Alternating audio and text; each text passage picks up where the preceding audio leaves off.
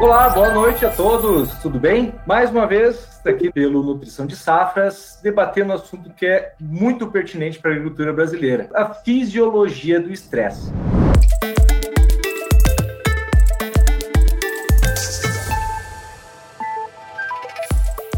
E é com esse tema nós vamos convidar algumas pessoas, alguns participantes, para a gente debater esse tema. Primeiramente, pessoal, eu gostaria de convidar o Gabriel Skite, com experiência em docência, pesquisa, desenvolvimento de mercado. O Gabriel atualmente atua como responsável técnico da Fisiotech Consultoria. Obrigado pelo convite, boa noite para todos que nos, nos escutam, né? A gente está falando diretamente do Cruz Alta, no Rio Grande do Sul, e é um tema que a gente atua bastante forte, né, a nível de pesquisa e consultoria, então vai ser bacana. Vai ser. Legal, cara, muito bom. E junto conosco estarão, estarão debatendo, né, colega Alain. Show de bola! Uma estreia de peso aí, um tema muito legal, nutrição e fisiologia do estresse, com a participação aí desse time de ouro. Obrigado pela presença, Gabriel. E hoje é um nome importante nessa temática, né, com, com a Fisiotac aí trazendo pesquisa, e também compartilhando diversas informações nessa temática. Espero que nossos ouvintes aí gostem bastante do que a gente vai trazer aí de, nessa discussão, nesse bate-papo técnico dessa noite.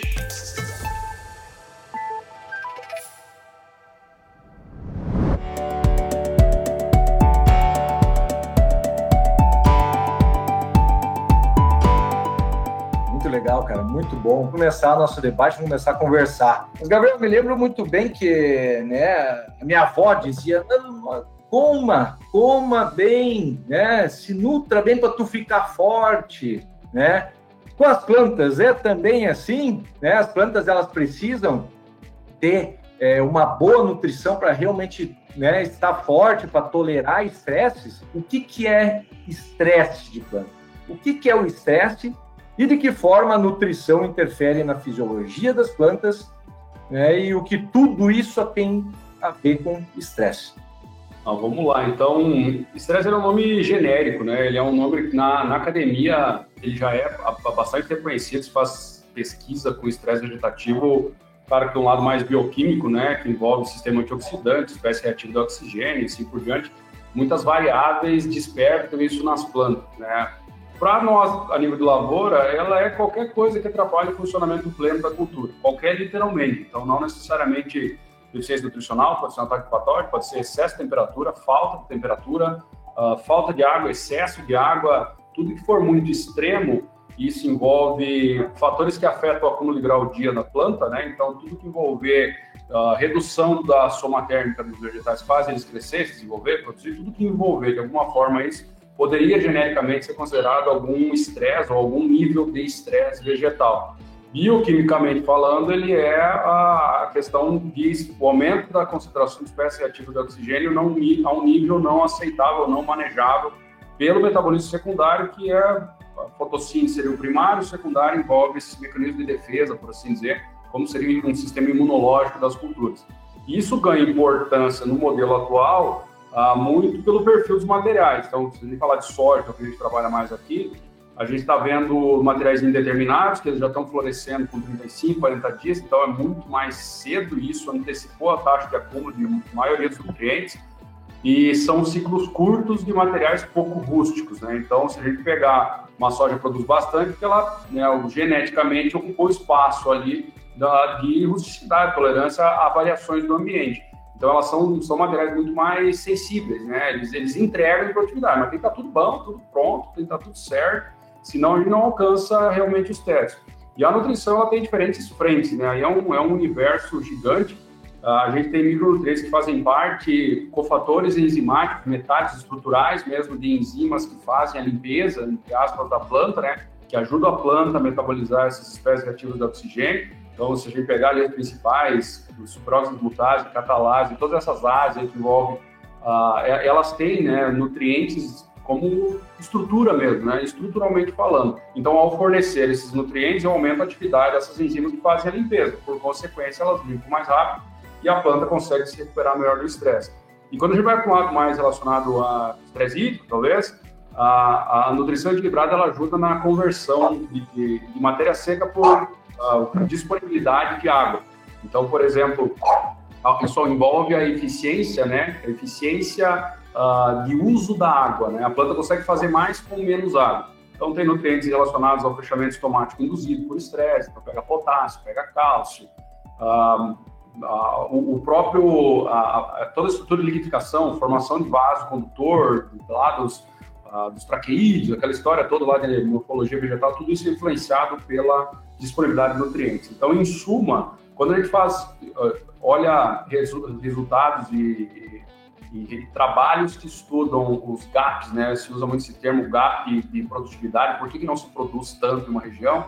Se você pegar séries históricas, você nota que não está relacionado à chuva necessariamente. Não é porque chove mais em determinada região de forma isolada que aquela produz mais. Isso tem a ver com uma série de fatores relacionados a manejo. E a nutrição se encaixa num desses manejos uh, de modo geral. Né? Então, plantas bem nutridas, sim, são mais saudáveis, elas são mais eficientes, né? Uh, no uso de tudo, não só de água, mas da própria radiação solar, da dissipação de calor. Uh, tem uma série de fatores aí, claro, conforme o nutriente que a gente for pegar, ele atua mais numa parte, mais em outra. Uh, e aí vai personalizando um pouco os próprios maneiros. Perfeito. Gabriel, você, você comentou aí sobre, sobre chuva, né? Disponibilidade hídrica e a relação disso com o potencial produtivo, né?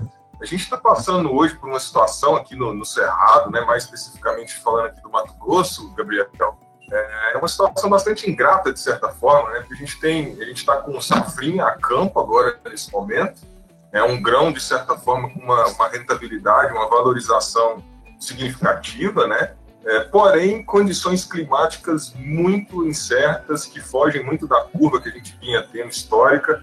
Ou seja, a própria soja, né, a própria safra verão atrasou um pouco em função do atraso das chuvas, isso atrasou um pouco, inclusive, o plantio de safrinha, então, é, e a gente tem já um, um, um, período de veranico nessa safrinha que, de certa forma, já foi semeada um pouco de forma tardia, né?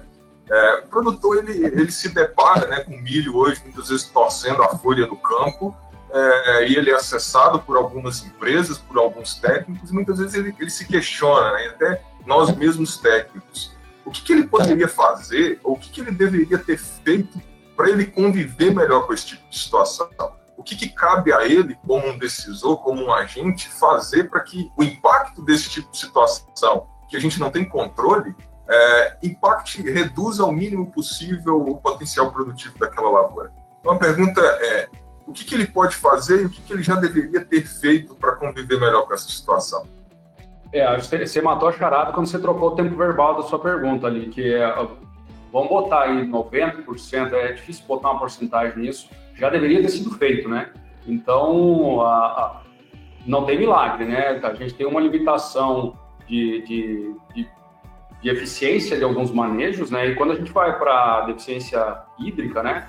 A gente passou por isso, dá o nosso relato aqui, a gente passou por isso no ano passado. O Rio Grande do Sul saiu da maior seca histórica dos últimos 12 anos. Esse ano choveu bem, safra excelente. Ano passado foi uma desgraça, não choveu. Áreas que deveriam produzir, vamos botar aí, não vou nem botar 100 sacos, deveriam produzir 60, 70, produziu 30, 20 e poucos. Então foi muito ruim por falta de água. O que, que ficou muito claro nessa, nesse cenário? Áreas onde eu tinha sem reinventar a roda, onde eu tinha perfil de solo, alta saturação de cálcio, onde eu não tinha compactação, onde vinha sendo feito manejo de cobertura, onde vinha sendo feito uh, preferencialmente, sei que na sua região não é tão fácil, mas aqui também a gente tem várias regiões que não fazem adubação de fósforo na linha, então uh, tem uma série de manejos, quando a gente olha no somatório, e claro, falar isso aqui é barbada, né? muitas vezes executar não é fácil, né? Então a gente tem a questão operacional, você pega a região do Cerrado ou Norte, a gente tem muitas vezes uma escala gigantesca e o próprio fluxo de caixa da fazenda não te permite fazer tudo que você gostaria. Então, tem uma série de fatores além da questão técnica, né? Mas o raciocínio é muito como prevenir pensando em sistema de produção. Então, quando a gente pensa em, em sistema de produção intensivo, a gente tem que tentar ao máximo nunca deixar solo descoberto, né? Fazer o máximo plantio direto, pensar em perfil do solo, se possível, né? Essas regiões mais quentes, isso é mais difícil é a construção de matéria orgânica, a construção de uma palhada. Né? A gente no sul tem essa, essa vantagem, por assim dizer, que como são regiões que a gente tem pelo menos algum inverno, ou regiões mais frias, a gente consegue construir a, a, matéria orgânica, a nossa mineralização não é tão rápida, então a gente consegue fazer, seja no outono, seja no inverno, fazer uma palhada, né? Isso envolve ciclagem de nutrientes, isso envolve aprofundamento sistematicular, tornar aquele solo mais, mais fofo, né? Que não tem uma, uma compactação. Lá para a safra de verão, a gente colher, para nós ser uma safra de verão, a gente até tem safrinha, tá, tá rodando uma safrinha bem considerável até esse ano, mas aqui está chovendo, né? A princípio não estamos sentindo ainda esses, esses impactos. Então, é muito do que deveria ter sido feito. Ah, no meio do caminho, as opções são mais limitadas. Então, a gente tem alguns nutrientes que muitas vezes algum manejo foliar pode ajudar em redução de dissipação de calor, né? Mas o grosso da coisa, vamos botar assim, o grosso mesmo, é, são manejos de sistema, né? Uh, que deveriam ter sido feitos lá no início, ou se não deu para fazer, quem sou eu para estar, tá, né? botando o dedo aqui, a ideia não é essa, né? Mas é, é, é tentar fazer pelo menos alguma porcentagem reduzida da área, ah, 15%, 20%, de repente ir rotacionando uma parte do manejo, por exemplo, ele vai muito bem braquiária, fazer os resilientes, fazer alguma coisa, por exemplo, se for fazer milho, de repente num sistema Santa Fé, para tentar pegar a uh, parte, já ter apalhada, nunca deixar esse solo descoberto. Ah, então, ah, o buscar o equilíbrio de solo é uma das coisas que pode ah, ajudar, mas também não resolve, não é tirar com a mão. Nada substitui a água no sistema. O que a gente pode tentar fazer é permitir que a planta acesse mais a água que se encontra no sistema naquele momento. Então, é, é, é não deixar o solo parar, né, não deixar os cultivos e acertar o máximo possível né, esses manejos de correção de solo, porque tendo o perfil, isso ali no ano passado, então as áreas que tinham essa característica, aqui não é que elas colheram 80, 90 sacos sequeiro. Mas em vez de colher os 25, 30, elas fecharam os seus 50, 60. Já é, uma, é um outro cenário, né? Uh, foi muito mais estável a produtividade. E aqui no sul, a oscilação climática é bem maior que no Cerrado. Então, aqui, na verdade, a gente meio que aprendeu na porrada como fazer o sistema funcionar de uma forma um pouco mais eficiente. E também tem os seus desafios, a gente também tem uma série de coisas para melhorar. Mas se, se desse para tentar, se couber no bolso, é fazer isso aí, fazer uma correção bem feita, tentar fazer uma semeadura na linha. Eu sei que nem sempre é fácil pela escala, né? Muitas plantadeiras nem vêm com essa opção.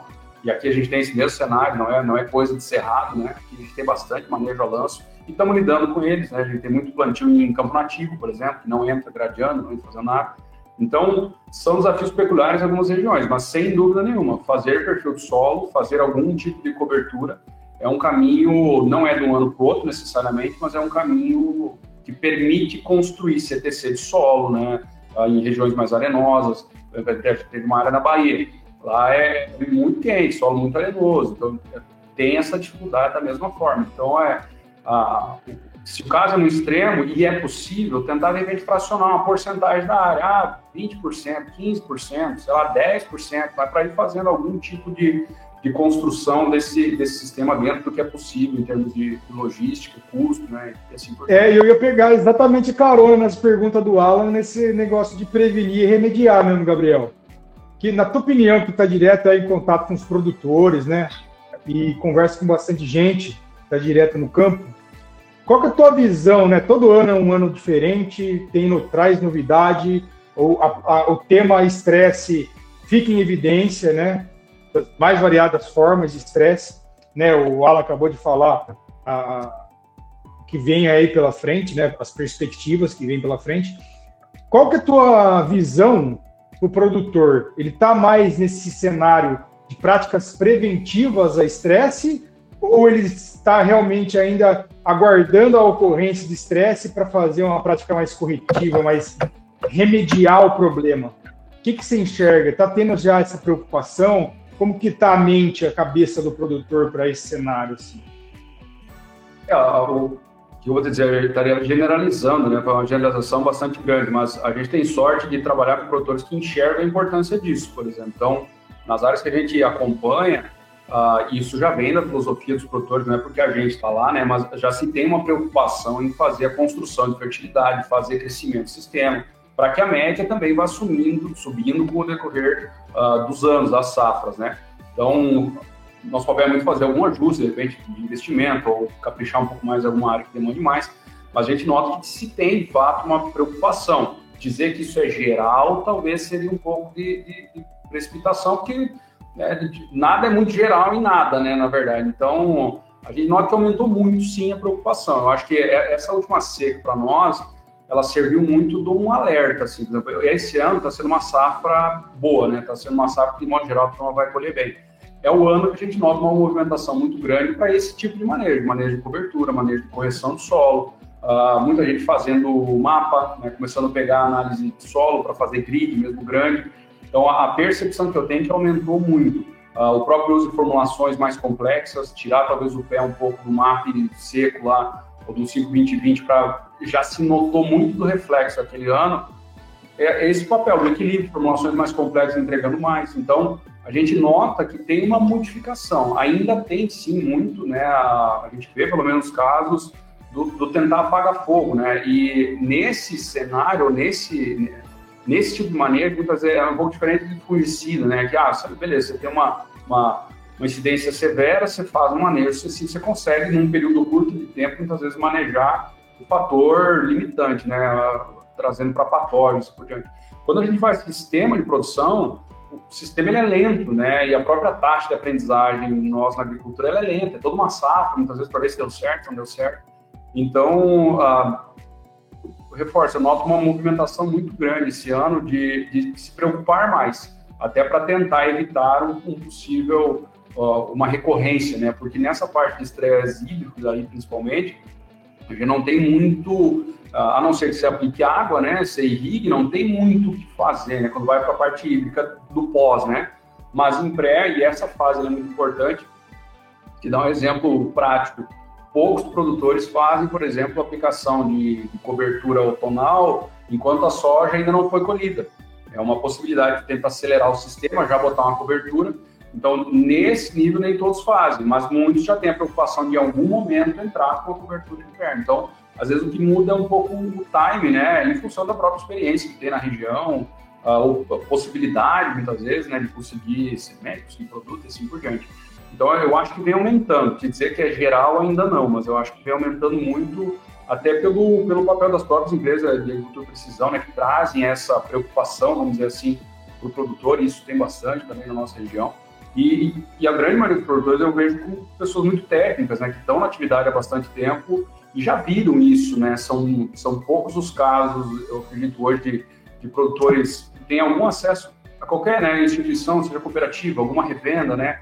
É, é poucos que não têm zero né, informação a respeito disso. Então, eu acho que esse é o ano, pelo menos para a região que a gente atua mais, que, que, que, que eu noto uma movimentação, né? uma preocupação maior em de fato, isso está acontecendo, apesar de ainda terem muitos que vão fazer o feijão com arroz, que fazem ah, todas as safras, né? E aí pode, talvez, morar o risco de, de eventualmente acontecer uma intempérie mais severa, né? Que aconteceu ano passado.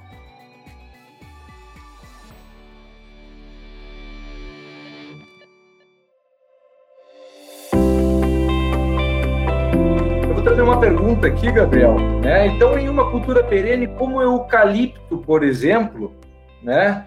a, a nutrição com macros e micros deve ser anual para evitar estresse? Como é que funciona né, essa questão de nutrição ou é, tentar evitar estresses em culturas perenes? Cara, zero experiência com eucalipto, cara. Essa eu vou ter que ficar devendo. A gente trabalha com soja, com milho, com trigo. Aqui a gente não tem nada de perene. Né?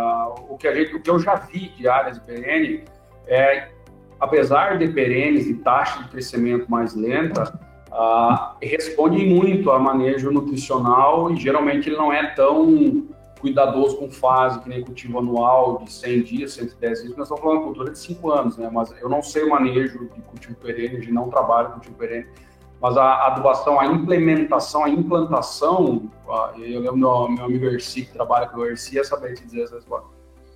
Ela é responsiva e só acelera a taxa de crescimento né, desses materiais do eucalipto, pinos, isso aí sim. Mas confesso que não saberia dizer ah, opções de manejo para cultivos, né? Nosso foco é 100% cereais, né? não tem não tem né, perene nesse sentido aqui no Rio Grande do Sul, nas áreas que a gente atua. Não, perfeito. É, realmente, né, a, a questão do, da, da, cultura perene é uma cultura que, que muitas vezes porque ela tem né, um sistema radicular mais profundo, né, e ela tem um período de recuperação maior do que um período, né, do que uma cultura anual, ela tende a tolerar um pouco mais a estresses ambientais. Gabriel, uma pergunta, cara. Nós já né, estamos terminando essa colheita agora, terminando, né, muitas regiões já estão colhendo, mas esse é justamente um momento para a gente pensar lá na frente. Né? Cultiva, cultura, a gente não tem que pensar só na hora, né? Quando chegar na hora, como a Alain levantou, mesmo quando vê, a gente só olha para trás e já passou. Né? Não tem como remediar um estresse. Mas se a gente fosse eleger, vou deixar teu cargo, eu, eu não sei, né? Mas alguns tópicos aí, três, três formas de manejo que poderia indicar para professor, para os produtores, enfim, para os nossos ouvintes, quem está nos acompanhando, olha, foque nisso para justamente a gente melhorar a eficiência do uso de nutrientes.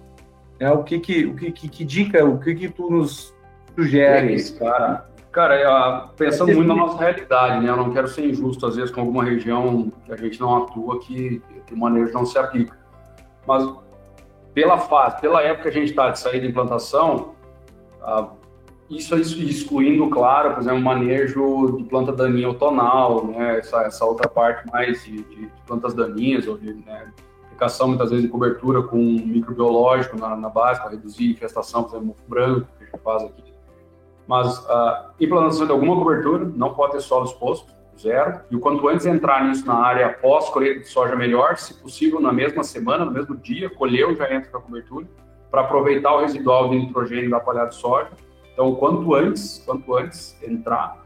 Uh, se não entrou né, em, em, cobertura a lanço antes da colheita, entrar logo após, máximo, mais breve possível, mesmo se for implantar trigo aqui no sul, né, não esperar.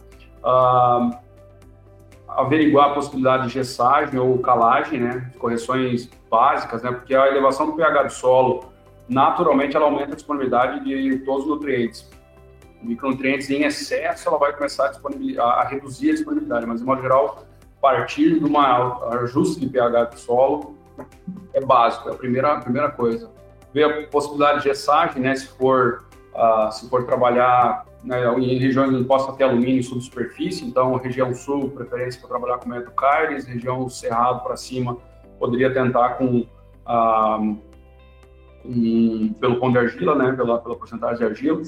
Ah, e na, nos manejos sequentes, né, pensando que esses dois já está já tá equilibrado, né, eu teria uma atenção muito grande com fósforo, né, com correção de fósforo, eu colocaria como uma próxima uma próxima na sequência, então alguma cobertura, calagem e gessagem junto, pensando em formação de perfil e obviamente ajustando saturação de base e cálcio, principalmente, e fósforo, né?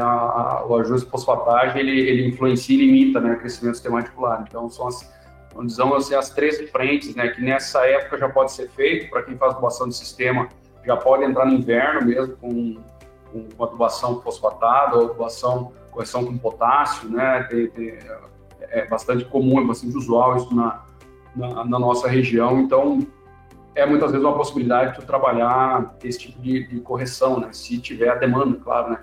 Uh, mas acho que seriam as três que eu elencaria, assim, meio quatro, né? Mais três que, que eu elencaria como preocupações para agora, né? Uh, pensando na próxima safra, né?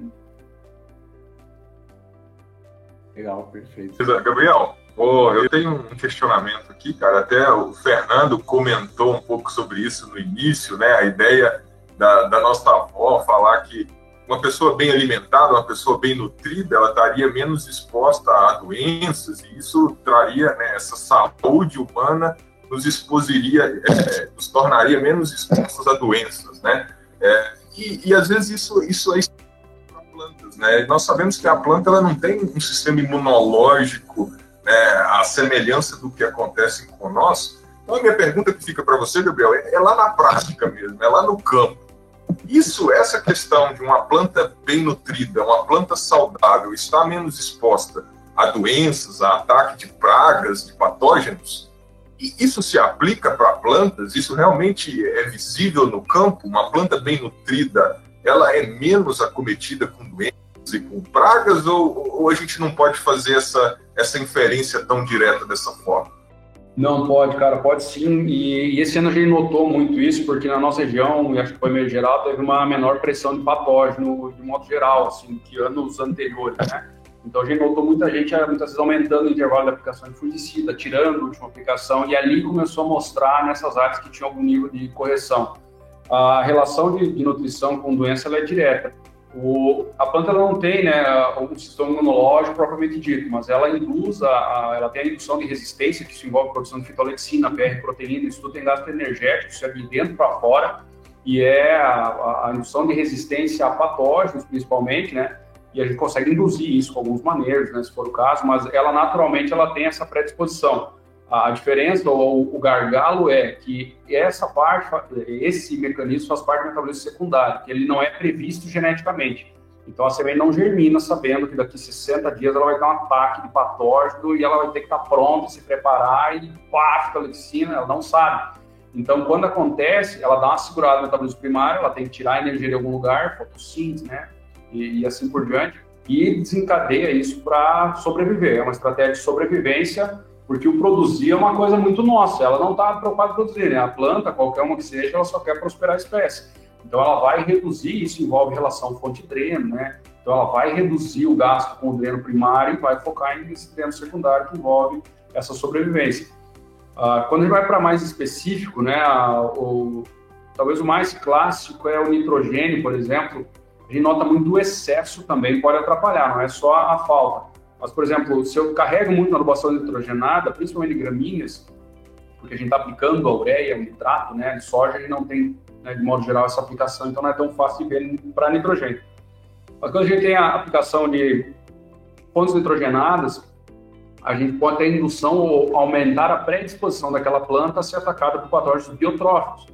Por quê? Porque aumentar nitrogênio, a gente aumenta a atividade do tecido e é tudo que o patógeno biotrófico quer, ferrugem, por exemplo.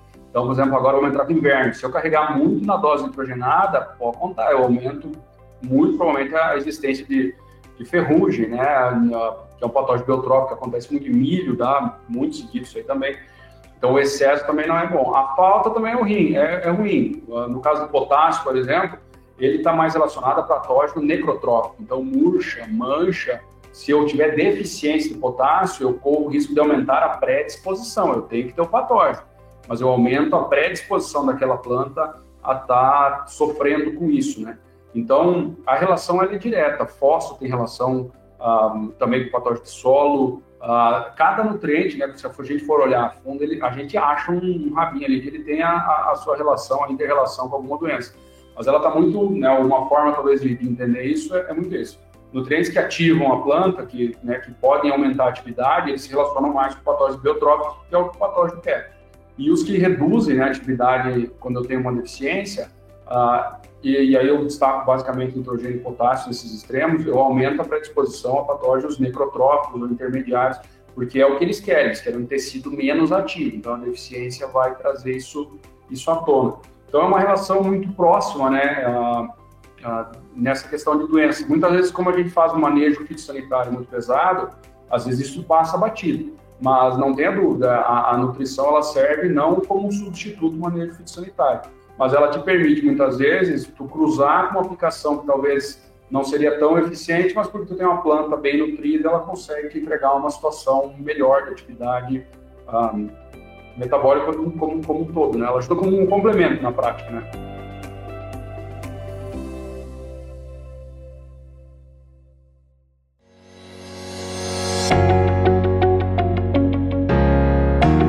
Estresse, já estamos falando de, de manejo nutricional aí, não tem como não tocar no assunto do magnésio, né?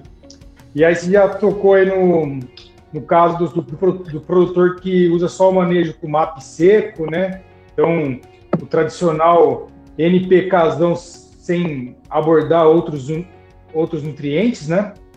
É, eu queria saber aí o que, que você, qual a tua visão né, do, da adição do magnésio no manejo, né, como isso está sendo usado hoje, quais as fontes, né, a gente aqui na, na dentro da, da Mosaic, a gente trabalha com fontes de alta solubilidade, como você enxerga isso para o tradicional uso de fontes de baixa solubilidade, como o calcário, né, em grande expressão sendo utilizado, Queria saber um pouquinho do seu ponto de vista, né? Hoje o magnésio cada vez mais vem sendo falado para o manejo do estresse. Queria saber o seu ponto de vista, já que tem tudo a ver com esse nosso assunto.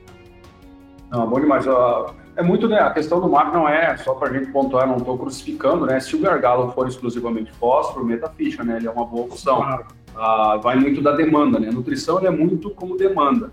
Ah, quando, eu, quando eu comento assim, a, a, gente faz muito uma relação com o manejo fitossanitário. Manejo fitossanitário segue a mesma premissa que é esquecido em nutrição. Por exemplo, se eu vou fazer aplicação no fungicida, eu tenho que saber qual que é o fungo. Uma vez que eu identifiquei qual que é o fungo, eu tenho que ver qual que é o fungicida que funciona. Então, eu tenho a escolha da fonte, né, do ativo, que no caso é o fungicida. Uma vez que eu escolhi o, o produto, eu escolho a dose. Então eu tenho a preocupação do alvo, do produto e da dose. E aí depois eu tenho que escolher onde é que eu vou aplicar esse, esse fungicida nessa dose específica. Aí eu vou aplicar lá no enchimento, vou aplicar no início. Então isso é muito claro quando a gente vai para inseto, vai para doença. Para nutrição, às vezes parece que dá um branco assim. Mas é o mesmo raciocínio. Eu vou aplicar se eu precisar, então seja via solo via folha, eu vou aplicar se eu precisar. Uma vez que eu, eu vi que eu preciso, eu tenho que escolher a fonte, da mesma forma que eu escolho um fungicida.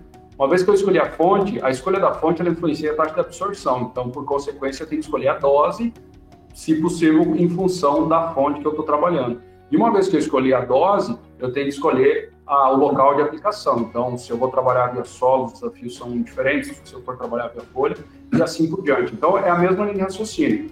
Magnésio, ah, algumas regiões são muito deficientes em magnésio. O nosso caso aqui não é esse. A região central, do Rio Grande do Sul, no modo geral, até a metade a metade sul, não muito ao sul, mas a metade de transição da depressão central, a gente encontra níveis altos de saturação de magnésio na CTC do solo. Uh, mas a gente nota o efeito benéfico da utilização dele em matérias-primas, em, em adubações de base, né, pensando assim, que tenham o elemento, ou sejam mais complexas por si só. Uh, de fontes, a gente pode trabalhar com óxica de, de magnésio, com carbonato de magnésio, sulfato de magnésio, cloreto de magnésio, diferentes fontes, né? O magnésio ele tem, ele te permite, né, diferentes fontes com diferentes níveis de hidratação, então isso pode influenciar aí olhando mais uma abordagem de nutrição foliar por causa da solubilidade de tanque, mas ele é um, ele é um nutriente muito importante nesse sentido. Independentemente do estresse, ele é um dos nutrientes que está muito relacionado à translocação do que é produzido na parte aérea para os drenos, né?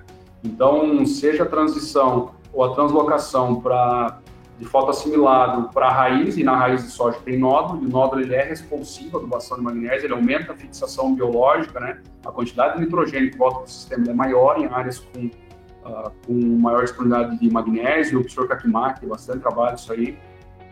E, e, ele é formador, ele é molécula central da clorofila, então só por isso já seria interessante eu ter uma preocupação muito grande, né?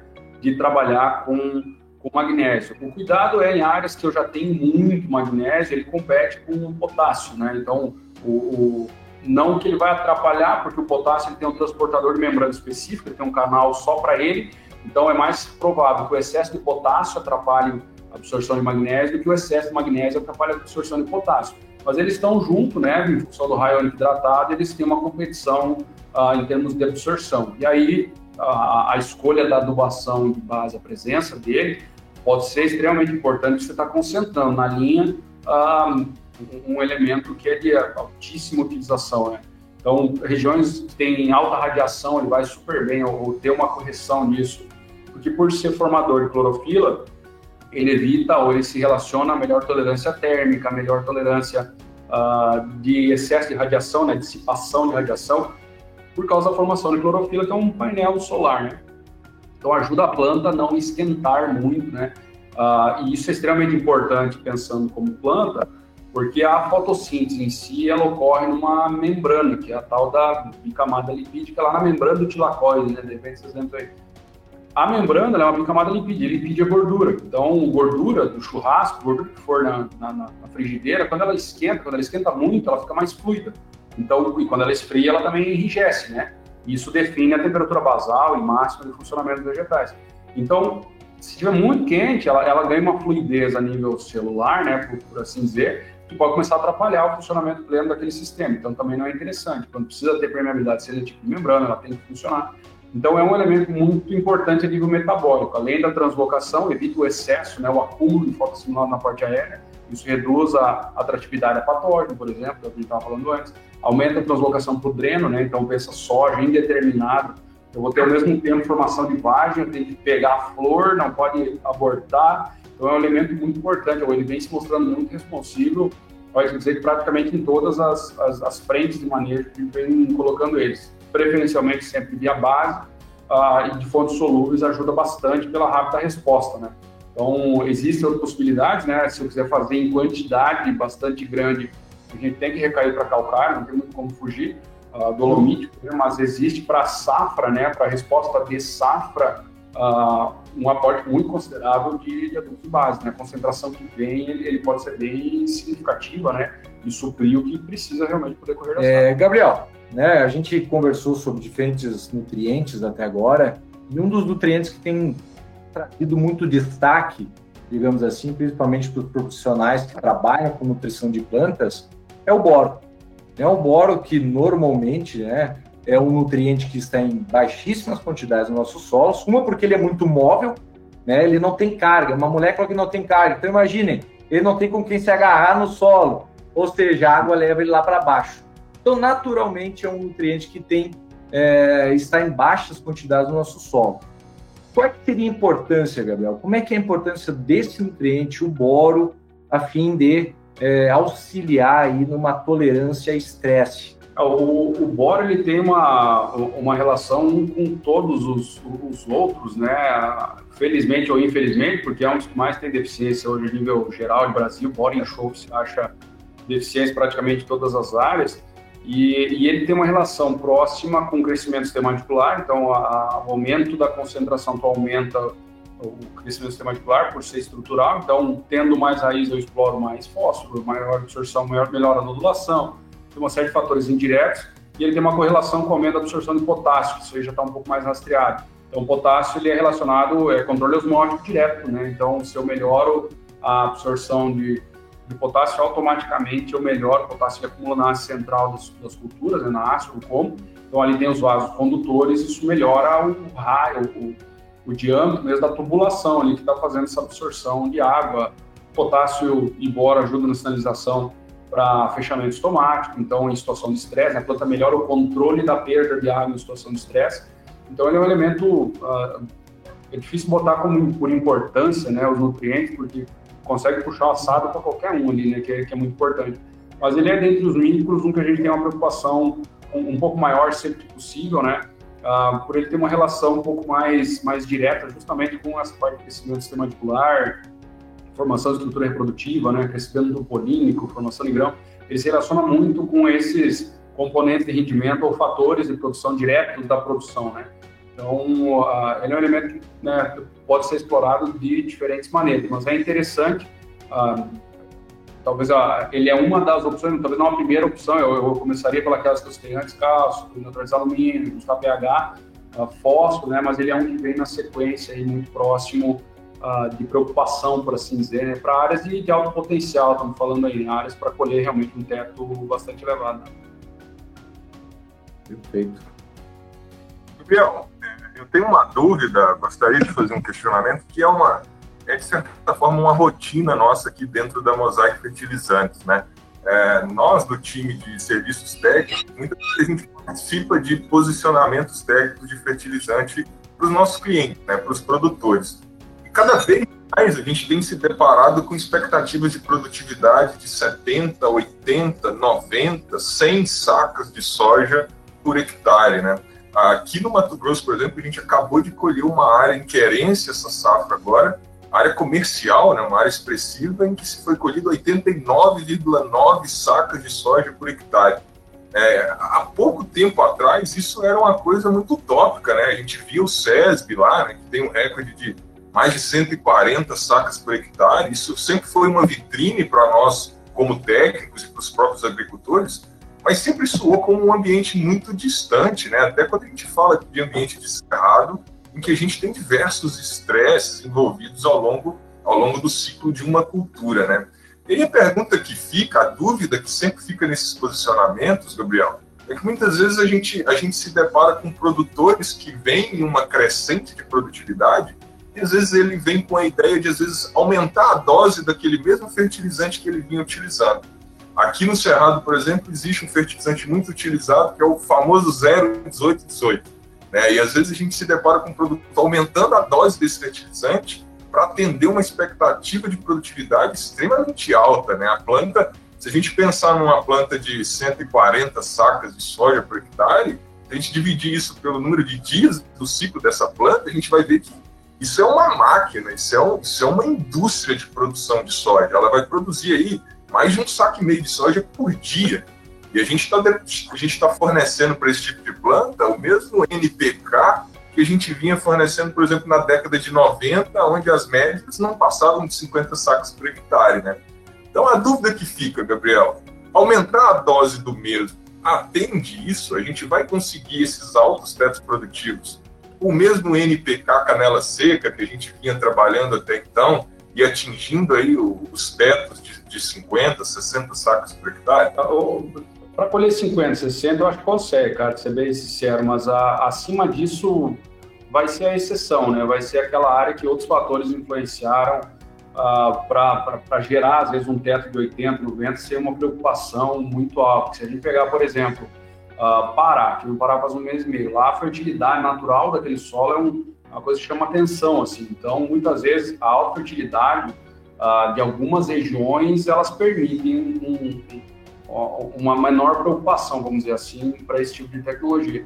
Mas, de modo geral, não é o que a gente encontra, né? De modo geral, a gente vem notando que informações mais completas, né, e esse conceito ele é, ele é muito antigo, ele é lá de 1840, lá do Liebig, na história da lei do mínimo, do barrilzinho, né, os barrilzinhos de periferia, que é a tal da lei do mínimo. A produtividade ela é limitada pelo fator de menor disponibilidade. Então, e esse fator, se for nutricional, vai ser o nutriente menor disponibilidade. Então, isso, isso de fato não é teórico, isso aí ocorre, né? A, a preocupação uh, que eu noto é muito mais em identificar qual que é o fator limitante propriamente do, né, o primeiro passo seria saber, é possível colher bastante uma formação canela seca nesse estou? Cara, até é, mas vai ser numa região onde o restante está vindo. Né? O restante seja por fator natural, algum histórico da área, não tem milagre, né? A, a extração da cultura ela tem que ser cumprida para uh, ah, que se chegue numa determinada produtividade. E uma vez que se colheu bastante, a preocupação é com a extração. Ele não pode esquecer que muita coisa está saindo com o grão do sistema, né? A, a exportação que vai para que não volta, né? que não fica na palhada. Isso tem que ser levado em consideração a nível de reposição, independentemente se eu estou trabalhando numa fertilidade baixa, uma fertilidade construída, né? Então a gente tem, um, tem uma poupança ali no solo, mas isso tem que ser tem que ser cuidado. Mas como regra geral, se existe essa possibilidade de de trabalhar com formulações mais complexas, a chance de sucesso aumenta drasticamente. É possível trabalhar com canela seca? É possível. Cuidado justamente com isso que você falou, né? Ah, então esse ano eu vou trabalhar, vou investir, vou trabalhar com dois sacos mais da mesma formulação que eu usei. Cuidado que se essa formulação está um pouco balanceada, talvez com o mesmo investimento você poderia trabalhar com a formulação mais completa, com uma dose mais ajustada, sabe? Ficaria uma coisa mais equilibrada, mesmo custo, uh, e te entregaria mais produtividade. Então, o cuidado é, é, é, não se acostumar muitas vezes com o manejo, porque a, pode acontecer, né? Teria que ver caso a caso, mas a, às vezes o teto que se encontra a área, ele pode ser por isso, ele pode ser justamente por um fator que não é chuva, que não é compactação, ele não é físico nem biológico, ele é de fertilidade mesmo. Então, independentemente se for fazer manejo de correção, taxa variável, né? A base, o implantar bem a cultura, ele é meio caminho, né? É, uma, uma, cultura que tem uma boa plantabilidade, então não podemos esquecer.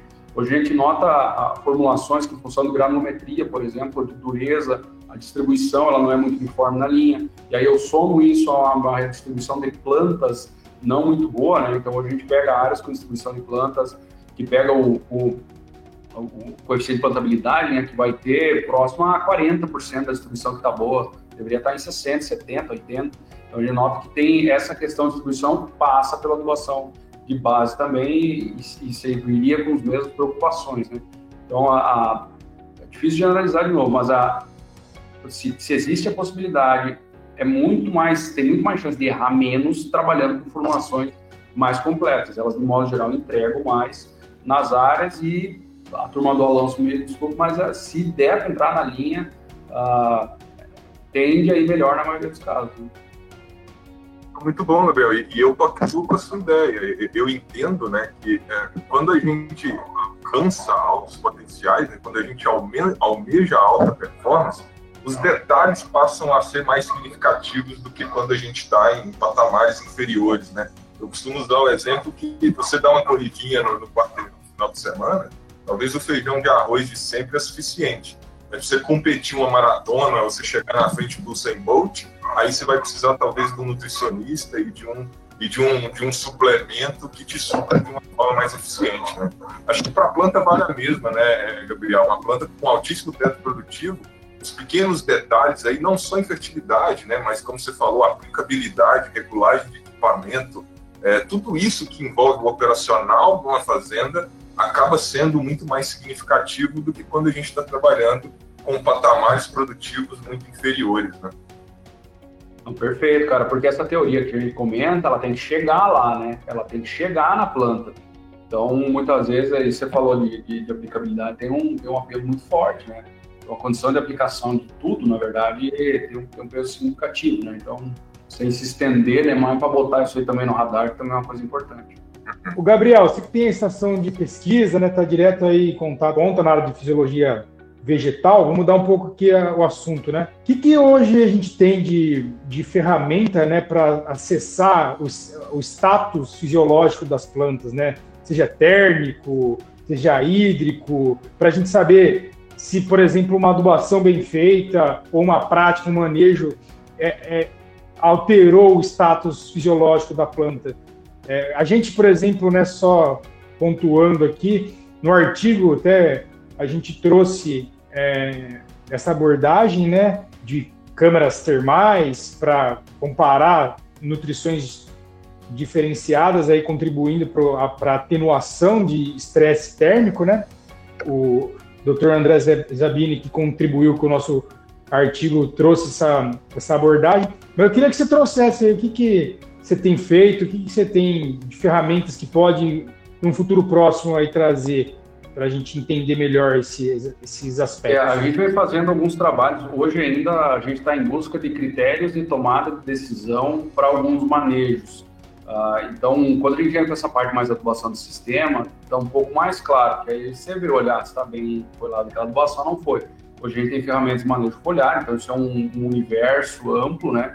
E a gente tem a possibilidade de fazer algumas avaliações de status nutricional e status metabólico mais simples do que coletar folha, botar nitrogênio líquido, levar para uma um ultra freezer a menos 80 e depois macerar com nitrogênio, centrifugar, botar na, sabe? muitas vezes essa parte fisiológica ela fica um pouco difícil pela complexidade de fazer uma avaliação a, a nível, né, de, de que enzima, né? Então a gente está tentando simplificar isso aí. Uh, não que não seja importante, a parte, a parte de pesquisa básica ela é, é, ela é muito importante, na verdade. A gente só sabe o que sabe hoje por causa dela mas a aplicabilidade dela a campo é muito baixa. Então, a gente vem tentando fazer ou correlacionar uh, critérios como você comentou da parte de temperatura, uh, não necessariamente só na identificação, mas como mitigar se for necessário ou não, né? Uh, e a parte de a usando bastante índice vegetativo, a gente trabalha com NDVI, GNDVI, GLI e NDRE, são quatro índices vegetativos feitos com drone, né, mas poderia ser via satélite, né, em área maior. Uh, a gente vem fazendo extravasamento celular, então é uma forma de eu pegar uh, médico por condutividade, um condutivímetro, um copinho de água destilada com furinhos, né, cilindros de folha uh, de um tamanho conhecido, né, a gente bota ali em média para ver quanto, como é que está sendo o extravasamento celular. Isso dá um indicativo de estresse oxidativo sem precisar fazer atividade enzimática. Não é tão preciso quanto, mas pelo menos a gente dá um norte se a coisa está indo mal, se está indo bem, compara maneiras e assim por diante. Tem a possibilidade de fazer grau brinks em soja, né? Assim como faz em uva, usa o mesmo aparelho. Uh, e aí ele envolve muito mais atrasos de translocação para enchimento de grão, para ver se posiciona ou melhora, por exemplo, o manejo com magnésio, com potássio, assim por diante.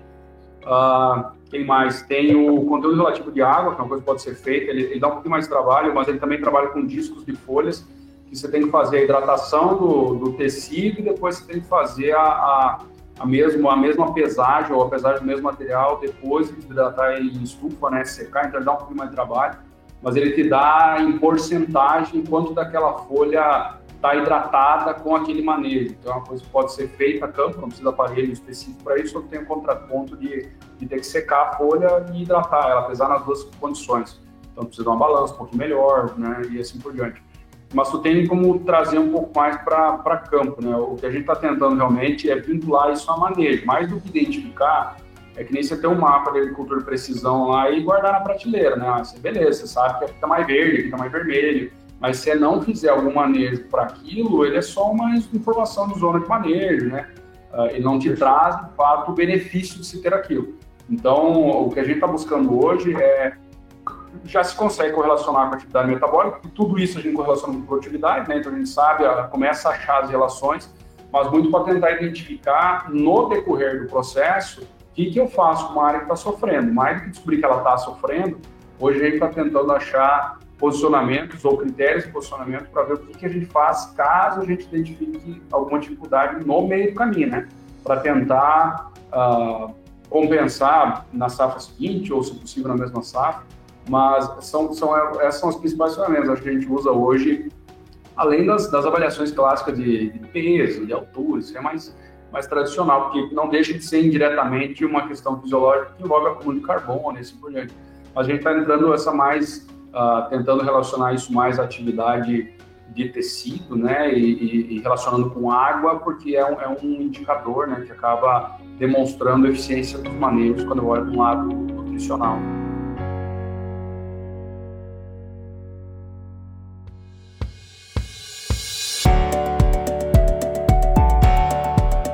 Gabriel, muito legal, muito legal mesmo. E eu tenho uma notícia ruim para dar para todos os senhores. Nosso tempo está esgotando. E eu vou deixar para ti, a última pergunta. A minha, a minha pergunta para fechar, né? Eu passo a bola, a batata quente, para o Gabriel, né? Gabriel, eu queria que deixasse a, a, frase final, né? Um conceito final de tudo que a gente debateu aqui, né? Apesar de terem ficado ainda perguntas, alguns questionamentos, gente vai responder isso na, na seguida. Se bobear, a gente vai ter que pedir o Fernando para marcar uma outra live dessa para a gente debater mais do assunto. Mas eu queria que você fechasse, Gabriel, com um recado. O que a gente deixaria para os nossos clientes, para os nossos ouvintes, né? A gente, a maioria aí são agricultores, são pessoas envolvidas na agricultura a céu aberto, que a gente está exposto aí o tempo inteiro à, à vontade de São Pedro, né? O que o clima nos expõe. Qual que é o recado que fica, Gabriel? O que, que, o que, que a gente conseguiria resumir dessa live para quem nos assistiu hoje? Talvez, talvez a mensagem é que é possível, é possível. Um, muitas vezes a gente vê um vizinho colhendo monte, sabe? Esse tipo de coisa que, que às vezes incomoda. É possível. Hoje a gente já tem tecnologia, quando eu olho para nível de nutrição, que quando a gente olha muitas vezes o adubo que vem num bag, um negócio mais grosseiro, o cara se suja, o cara não tem a noção da, da complexidade ou do nível de tecnologia que muitas vezes tem dentro de um, dentro de um bag né, de, de fertilizante. Então evoluiu muito, evoluiu muito e o que a gente chama atenção é que é possível. Hoje a gente tem ferramentas para, desde a aplicação, está tremendo aqui, meu, desde a ferramenta de aplicação, como da própria tecnologia em si dos produtos. Então, se está estagnado, vamos dizer assim, numa média histórica, atenção porque alguma coisa no sistema está errado. O, a teoria ela não é diferente da prática. Se for, uma das duas está errada, ou a teoria ou a prática. E tudo isso que a gente vem comentando é, é o que vem se repetindo né, no, nas áreas. Né? Então, independentemente uh, do, da, da, escolha do que aplicar, a teoria de fazer perfil, equilíbrio de solo, pensar em elevar a base no solo, corrigir pH, fornecimento de nutrientes, isso aí funciona com todo mundo. Né? Então, posso arriscar algo diferente, muito fora disso e ter bons resultados? Cara, de repente até pode, mas no grosso da coisa, se ele pegar, se existe uma receita de bolo, por assim dizer, é pensar em trabalhar equilíbrio solo, correção, ajustar o sistema, trabalhar a rotação, trabalhar a cultura sempre que possível, né? A gente sabe que muitas vezes tem limitação, mas sem querer ser né, filosófico, é possível. É possível hoje, a gente tem tecnologias uh, e profissionais, né? Acho que isso também vem, vem junto, né? Empresas sérias que trabalham forte com pesquisa, né? Nem tudo é só posicionamento comercial visando tetos produtivos. Tanto que a gente vem chegando em tetos produtivos utilizando esse tipo de, de ferramentas. Então, uh, é, do, no macro, acredito que seria, isso. Se está dando errado, se está dando certo, cara, de repente pensar, né, se o, se o dá certo a conta não pode vir logo na frente, mas se porventura tá, tá chateado com alguma produtividade que, cara, não tô chegando, uh, entendo que é possível. Nem tudo é só chuva, muita coisa está vinculada ao manejo e à fertilidade, com perdão às outras áreas, ela, ela tem um papel muito forte nessa questão de produzir mais, né? Produzir mais. Os manejos, de modo geral, fungicidas, inseticidas, eles evitam que a gente perca, né? A nutrição que é o que permite realmente aumentar o fornecimento né, de matéria-prima para a planta conseguir transformar tudo aquilo que nem você falou, um bom exemplo ali, 140 sacos em 130 dias, vamos botar assim, uh, tem que ter poema, sabe? Tem que dar comida, senão a coisa não, não vai. Muito obrigado, cara, pela tua presença. Acho que foi. Quando, quando, quando a prosa é boa, o tempo passa a gente não vê, né? Então, é, né, espero a gente ter essa oportunidade de se encontrar outras vezes para continuar debatendo. Tomara que pessoalmente, né, em breve, né? E obrigado, cara. Obrigado mais uma vez. Fica, né, fica à vontade para fazer suas considerações finais. E aí, assim por diante, o, o Alan e o Paulo também. Não, só agradecer realmente o, o convite, né? É bom estar tá trazendo, isso eu notei, é uma coisa excelente, a gente está falando mais sobre isso, né? Sobre qualidade de adubação, qualidade de manejo, então ah, isso é muito importante porque isso é, é um encurta muito as distâncias, né? E, e é bom para a gente trocar ideia, pegar a percepção também das outras regiões, o que está dando errado, o que está dando certo. A gente está já em fase de planejamento dos ensaios de inverno, já alguma coisa para fazer manejo desse sistema. Então, se de repente você está nos ouvindo, tem uma ideia lá, uh, cara, e se nós fizéssemos de tal jeito, por favor, nos ache nas redes, aí, nas, nas redes sociais e, e para nós sem compromisso, não tem, não tem esquema, né? Estamos no mesmo barco, literalmente, para produzir mais. E a gente está sempre aberto né, a, a, sugestões, a ideias né, de como fazer melhor. Uh, e se porventura alguma coisa que a gente falou minha cara aqui na minha região. Não é bem assim, cara, por favor, entre em contato, a gente está sempre aberto a, a ouvir, né, sugestões e críticas, né, ninguém é, é dono da verdade aqui não, mas a gente nota que estamos evoluindo junto aos poucos, mas estamos evoluindo na, na, construção desse conhecimento voltado para nutrição e fisiologia vegetal. Então, só, só agradecer mesmo essa, essa troca de experiência, né, com vocês também, que, que rodam várias regiões aí. E uh, uma boa safra para todos que ainda estão por colher, né, estão em safrinha e assim por diante. Que a gente puder fazer para ajudar, estamos aí no Suzão à, disposição. Bom, boa noite também, pessoal. Fica aqui o meu agradecimento né, pela oportunidade de estar aqui essa noite falando com vocês.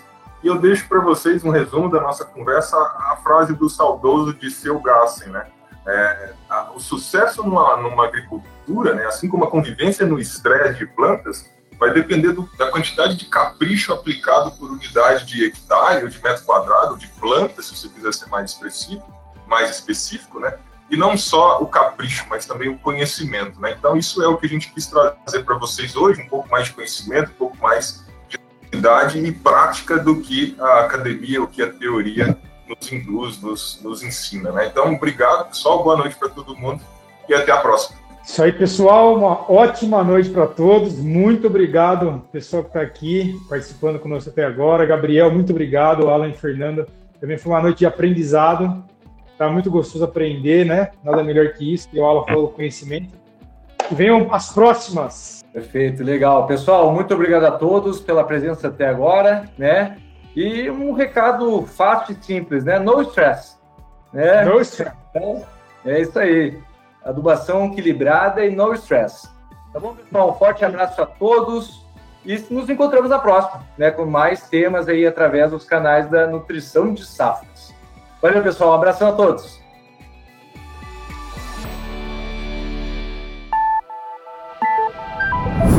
Mosaic Fertilizantes. Da mina ao campo, ajudamos o mundo a produzir os alimentos de que precisa.